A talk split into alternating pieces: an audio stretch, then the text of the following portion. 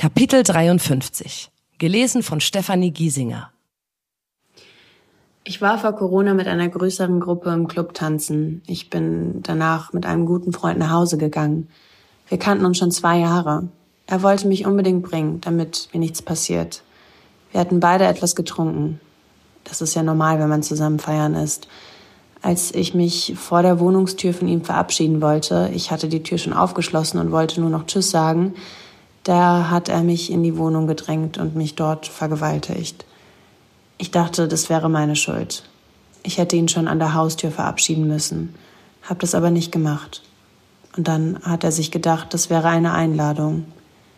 Ich habe mehrmals Nein gesagt, auch noch während der Vergewaltigung, und er hat einfach nicht aufgehört. Er hat erst aufgehört, als er fertig war. Dann ist er gegangen.